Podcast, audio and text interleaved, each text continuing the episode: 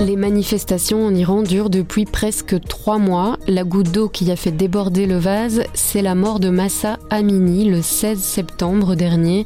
La jeune femme a été tuée par la police des mœurs après avoir été arrêtée parce qu'elle ne portait pas correctement le voile islamique obligatoire en Iran. Les manifestants s'indignent d'abord spontanément contre la mort de cette jeune femme, puis ils se mobilisent rapidement pour les libertés, contre le système politique iranien totalitaire, sa mauvaise gouvernance et la corruption. Baudouin Loss est journaliste au service Monde, il est spécialiste du Moyen-Orient et de l'Afrique du Nord. Il nous explique où en est la situation en Iran aujourd'hui. Je m'appelle Sandrine Puissant et vous écoutez le grand angle du soir. Bonjour Baudouin. Bonjour. Quelle est la situation en Iran et quel est l'état d'esprit des manifestants aujourd'hui? On voit bien à travers les réseaux sociaux qu'il persiste une véritable détermination d'une partie de la population, d'autant plus admirable que, bon, il faut tenir compte du fait que le régime n'a pas hésité à, réprimer d'une manière assez barbare dans certains cas. On se rend compte que les manifestations se déroulent dans, dans la totalité du pays. Euh, il y a peu de villes qui sont épargnées. Euh, ce sont parfois des manifestations dans les universités, dans les grandes villes, des villages importants. Euh. On voit beaucoup d'images euh, de ces manifestations qui circulent sur les réseaux sociaux. Est-ce que vous pouvez nous en décrire quelques-unes? Il y a des vidéos très impressionnantes. C'est un nouveau jeu qui existe depuis, depuis deux mois.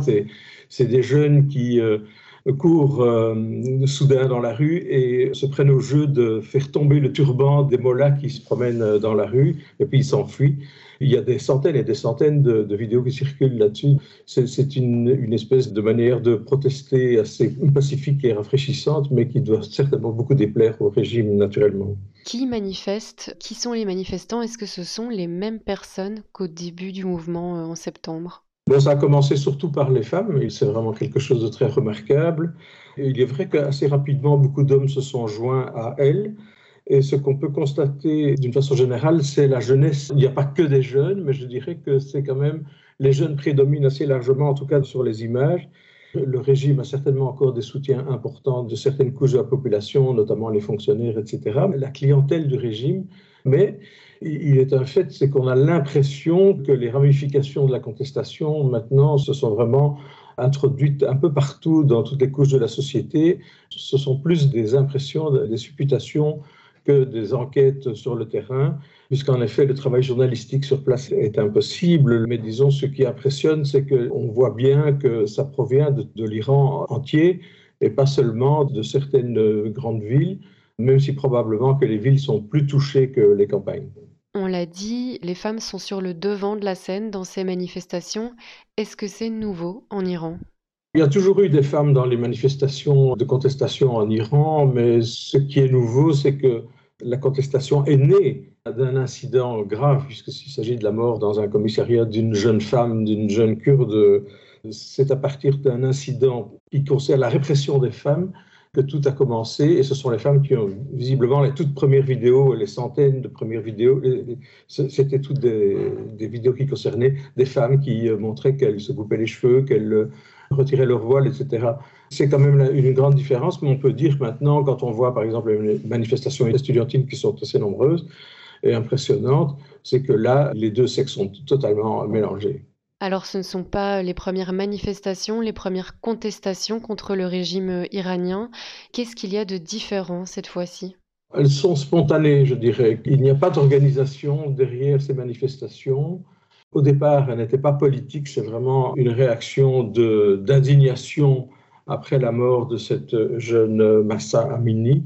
Maintenant, on a vu au fil des jours, assez rapidement, que beaucoup de manifestants, se, se rendant compte qu'ils étaient bien suivis et évidemment face à la répression, ils ont commencé à radicaliser leurs revendications et on entend des, des, slogans qui sont carrément à bas le régime, nous voulons la démocratie et nous ne voulons plus de ce régime euh, ultra-religieux. Et comment le régime a réagi à ces demandes? Ben, Au départ, il a réagi comme il a toujours réagi, c'est-à-dire par la plus grande violence il y a même eu des cas où on a vu des gens du régime, euh, pas nécessairement des policiers, euh, mais des gens affiliés au régime tirer sur, euh, sur la foule. Il y a eu des milliers et des milliers d'arrestations. C'est difficile à dire combien, évidemment, il ne donne pas de chiffres. Il y a eu officiellement au moins 350 morts, puisque c'est un chiffre donné par les sources officielles. Euh, probablement, ça tourne autour de 500, sinon plus, de morts. Quand on parle de morts, en général, il faut doubler ou tripler pour le nombre de blessés. Un dignitaire iranien a annoncé il y a quelques jours que la police des mœurs, donc la police lancée en 2006 pour traquer les comportements euh, considérés comme non islamiques, cette même police qui est responsable de la mort de Massa Amini, a annoncé que cette police aurait été abolie. Est-ce qu'on peut dire que c'est le régime qui commence à plier devant les manifestants? C'est peut-être un peu tôt pour le dire. Euh, il s'agit encore que d'une déclaration isolée euh, qui n'a pas été confirmée par, euh, par exemple, le, Parlement ou par un, dignitaire du gouvernement ou certains journaux proches du régime démence, mais enfin, il n'y a pas de déclaration officielle sur ce qu'on a pu constater comme réaction de, la rue, c'est-à-dire des manifestants. La, suppression de cette police euh, ne serait qu'un détail. C'est pas ça qui les intéresse. Ils sont intéressés par de véritables réformes ce n'est pas cette police des mœurs qui est impliquée dans la répression? C'est vrai que cette police est restée, euh, a gardé euh, un profil bas depuis la mort de Massa Amini. Euh, la répression a toujours été le fait divers corps du régime. Il y a les Bassidji, il y a les, les, gardiens de la révolution, et enfin il y a, il y a la police normale, je dirais. il ne manque pas de bras et de fusils, malheureusement, du côté du régime en Iran pour réprimé. La police des mœurs, ce n'était pas sa spécialité. Donc, elle est très mixte. Il y a pas mal de femmes dans cette police, puisque c'était une, police qui était spécialisée dans le respect de l'accoutrement islamique euh, pour les femmes. Quoi, hein. Ce n'est pas du tout elle euh, qui est chargée de la, de la répression. On ne parle pas de supprimer l'obligation que les femmes ont de porter le voile à ce stade? Alors, le port du voile, lui, il n'a pas été question de supprimer son côté obligatoire, qui, donc, je le rappelle, date quand même du début de la République islamique, c'est-à-dire en 1979, et c'est quelque chose sur lequel le régime n'est jamais revenu. Il y a une presse un peu plus euh, progressiste en, Iran, des appels, mais ça, ce sont vraiment des petites ouvertures euh, qui ne sont pas le fait du régime. Et donc, pour l'instant, on ne voit pas de signe vraiment clair que le régime reviendrait sur cette obligation. Est-ce que c'est dangereux pour le régime de céder sur ce point, sur le port du voile? Oui, on a, on a vraiment l'impression que ça fait partie de son ADN. C'est comme si c'était un de ses fondements religieux et que s'il lâchait sur ce, point, ça serait un petit peu ouvrir la boîte de Pandore. On imagine que ça pourrait évidemment correspondre à un boost terrible pour les, manifestants qui pourraient dire voilà, on a, on a obtenu une victoire centrale, importante, majeure contre le régime. Il n'y a pas de raison de s'arrêter ici. On l'a évoqué, couvrir ces manifestations est extrêmement compliqué depuis euh, l'Europe. Les journalistes occidentaux ne sont pas autorisés à entrer dans le pays. Comment vous vous y prenez pour savoir ce qui se passe vraiment sur le terrain? Évidemment, on est contraint de se pencher euh, avec beaucoup d'attention sur euh, Twitter, naturellement. Et on a vraiment peur que ce réseau social disparaisse un, jour si M. Musk décidait de le supprimer après l'avoir acheté ou d'en rendre son usage plus malaisé, payant, etc parce que vraiment sur Twitter, on voit euh, des milliers et des milliers de vidéos circuler. Alors évidemment, on connaît l'une ou l'autre personne, euh, source qui euh, s'est spécialisée, quelques Iraniens, quelques professeurs d'université à gauche et à droite en Occident, des journalistes, parfois d'origine iranienne, etc. Et ça permet d'avoir une vue globale, mais malheureusement, on ne peut pas vraiment enquêter d'une manière euh, totalement euh, approfondie, étant donné que euh, le régime ne donnerait certainement pas de, visa aux journalistes occidentaux pour l'instant. Quelle est la réponse des Européens? Pourquoi c'est exclu d'intervenir ou de sanctionner? En fait, les, Européens sont, sont, mal placés, ils sont un peu assis entre deux chaises. Évidemment que d'un point de vue moral, on aimerait bien soutenir, euh, les dirigeants aimeraient bien soutenir euh, les revendications de la partie de la population qui manifeste.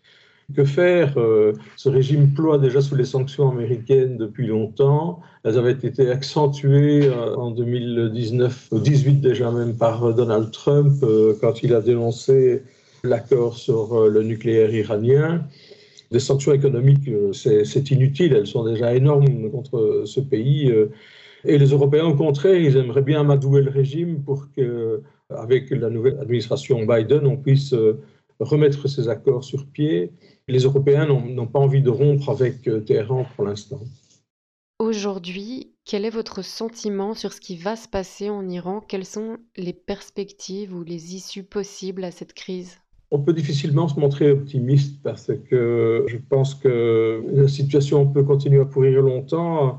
Elle est pré-révolutionnaire d'une certaine manière. Les slogans de la contestation, visiblement, sont devenus de plus en plus radicaux. Bien souvent, les gens veulent tout simplement le renversement du régime et l'avènement d'une démocratie maintenant. Il y a une situation chaotique et une situation euh, pré-révolutionnaire, mais ça n'indique pas qu'une révolution pourrait vraiment éclore. Mais en même temps, ce régime est encore très solide. C'est lui qui a le monopole des armes. Il y a quelques petits groupes armés euh, clandestins en Iran, mais qui sont souvent réfugiés plutôt en Irak. Euh, c'est un régime autoritaire, un régime dictatorial depuis longtemps, même s'il a des côtés ouverts, non pas à la démocratie, mais à la consultation populaire par des élections, mais qui sont souvent manipulées, etc. Les, armes sont du côté du régime euh, et visiblement il est encore assez uni. Et surtout, on le sent prêt à tout pour survivre, y compris à provoquer euh, des bains de sang. Et c'est pour ça qu'il est pour l'instant assez malaisé de se montrer optimiste. Merci Baudouin. Je vous en prie. avec Grand Angle le soir raconte, explique et décortique, c'est notre oreille sur l'actualité. Retrouvez-nous sur notre site, notre application et votre plateforme de podcast préférée. À bientôt.